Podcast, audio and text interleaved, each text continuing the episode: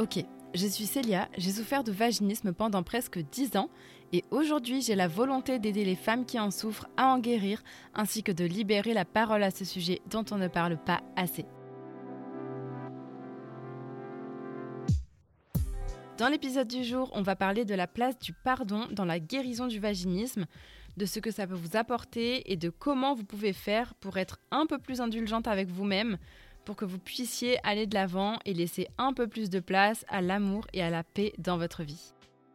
Juste avant, si vous ne l'avez pas encore fait, vous pouvez aller écrire votre avis et noter le podcast avec 5 euh, étoiles de préférence si vous l'appréciez. J'adore lire vos retours et puis ça me permettra de vous connaître un petit peu plus moi aussi. Allez, c'est parti, on va rentrer dans le vif du sujet.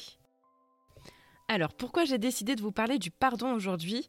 Parce que j'estime que retenir des choses négatives dans son esprit, c'est jamais bon pour personne. Et que quand on souffre de vaginisme, on peut vraiment se passer de quelques kilos sur nos épaules. Je pense que vous êtes d'accord avec moi. Et c'est quelque chose que j'ai remarqué quand j'étais encore atteinte de vaginisme. C'est que du coup, vu que ben, c'est moi qui étais un peu à l'origine de notre problème de couple, je prenais souvent la responsabilité sur moi de nos problèmes de couple de manière générale. Je me disais toujours, si j'avais pas eu le vaginisme, on n'aurait pas été comme ça, ou ça se serait passé autrement, on aurait été plus heureux, etc. Tout ça, en plus de ma culpabilité pour les erreurs du quotidien que un peu tout le monde commet, on va dire. Et en fait, tout ça, ça finit par nous ronger de l'intérieur, on y pense constamment. Et le problème, c'est qu'une pensée qu'on répète comme ça en boucle, elle finit par se transformer petit à petit en croyance. Donc qu'on ne va plus remettre en question, même si ses fondements ne sont pas forcément logiques et justes. Et là, on rentre dans le fameux cercle vicieux des croyances limitantes. Votre cerveau va croire que vous ne méritez pas de guérir ou que vous ne méritez pas de recevoir une preuve d'amour de votre partenaire puisque vous lui avez envoyé le message que tout était de votre faute. Et donc, il ne va pas vous aider et vous connaissez la suite.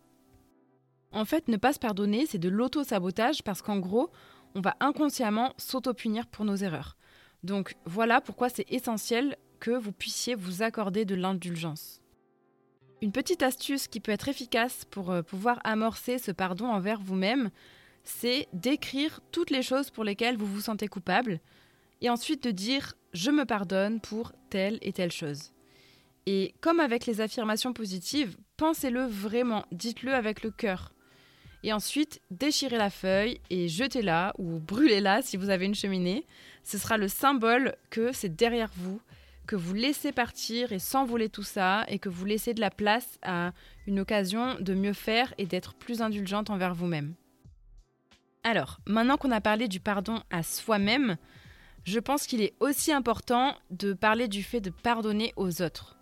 Parce que le fait de ne pas lâcher prise pour une chose que quelqu'un a fait que vous jugez inappropriée, voire blâmable, ça peut aussi faire partie des causes ou de l'origine des racines de votre vaginisme. Encore une fois, je le répète, mais si vous pensez par exemple que votre partenaire n'aurait pas dû faire ou dire telle ou telle chose et que ça vous a blessé, ben c'est le message que va recevoir votre cerveau. Et maintenant, je pense que vous l'avez compris, c'est lui qui contrôle en grande partie votre périnée. Donc, vous connaissez la suite, il va se dire Oula, lui, on m'a dit qu'il a fait ça, ça, ça, ça ça nous a fait du mal, on n'a pas trop aimé, donc il va bloquer l'accès à votre vagin puisque votre partenaire est associé à quelque chose de négatif. Alors généralement quand on pense au fait de pardonner quelqu'un qui nous a blessés, le sentiment qui nous vient en premier c'est non, je peux pas lui pardonner ou non, je veux pas lui pardonner parce que je peux pas accepter ce qu'il a fait. Mais ce qu'on oublie souvent, c'est que pardonner, ça veut pas dire valider ce que la personne a fait. C'est pas parce que vous pardonnez une faute à quelqu'un que vous cautionnez ce qu'il a fait et que ça devient acceptable. Pas du tout. Le pardon, c'est passer au-dessus de cette faute. C'est se dire, ok, il ou elle a fait ça, mais je passe au-dessus, je l'enjambe. Et attention, ça ne veut pas dire que vous allez faire comme si rien ne s'était passé. Vous allez juste continuer votre vie en sachant qu'il y a cette petite bosse, ce dos d'âne à enjamber. Et avec le temps, vous aurez tellement pris l'habitude de l'enjamber que vous allez finir par oublier qu'elle est là, même si elle y est encore, vous y prêterez même plus attention. C'est comme si vous emménagiez dans un nouvel appartement qui contenait une marche pour passer d'une pièce à l'autre. Au début, vous allez peut-être trébucher, ça va vous faire râler, mais au fil du temps, vous allez vous y faire, vous saurez qu'elle est là et vous ferez plus attention à elle quand vous changerez de pièce vous aurez confiance que vous n'allez pas tomber. Et bien le pardon, c'est un peu ça, c'est renouer avec la confiance, et en l'occurrence envers votre partenaire. Vous allez oublier la douleur que vous avez ressentie quand vous avez trébuché sur la marche, et quand vous allez oublier ce ressenti douloureux, votre cerveau va comprendre qu'il peut complètement se donner à la personne en face, et il va vous faciliter le chemin vers votre guérison en vous permettant de lâcher prise. Plus concrètement, quand vous avez du mal à pardonner à votre partenaire, demandez-vous en quoi c'est utile de penser ça? Qu'est-ce que ça m'apporte? Généralement, la réponse est tout simplement euh, rien de bon. Alors, pourquoi rester comme ça? Si c'est parce que vous avez un sentiment de vengeance et que vous voulez reproduire une sorte de justice, sachez que ça ne mènera à rien de bon ni de paisible. Et au contraire, vous allez tomber dans une espèce de spirale infernale où vous allez toujours vouloir euh, punir inconsciemment cette personne. Et c'est clairement pas la direction à prendre quand on cherche à guérir du vaginisme, parce que ça va que vous éloigner l'un de l'autre et c'est pas ce qu'on cherche.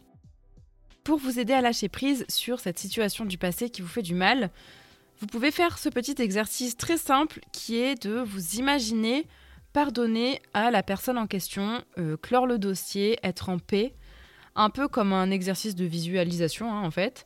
Vous allez vous projeter dans cet avenir où vous êtes reconnecté et où vous refaites confiance. Ça va, je pense, vous motiver pour au moins essayer de faire le premier pas vers le pardon. Voilà, c'est tout pour aujourd'hui, c'est la fin de cet épisode. Tenez-moi au courant de vos progrès, de vos avancées et de vos victoires sur Instagram at Co et de vos déceptions aussi d'ailleurs si vous en avez et si je peux vous aider ce sera avec grand plaisir. Je vous mets le lien dans la description comme d'habitude. En attendant, n'oubliez pas que tout arrive pour une raison. Prends ta vie en main, fais honneur à ton vagin. Abonne-toi